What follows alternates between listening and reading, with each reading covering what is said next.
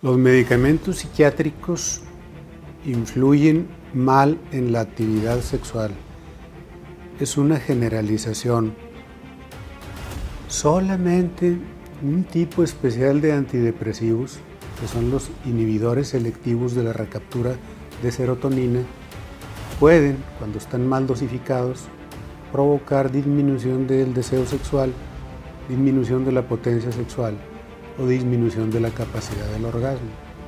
El resto de medicamentos no afectan.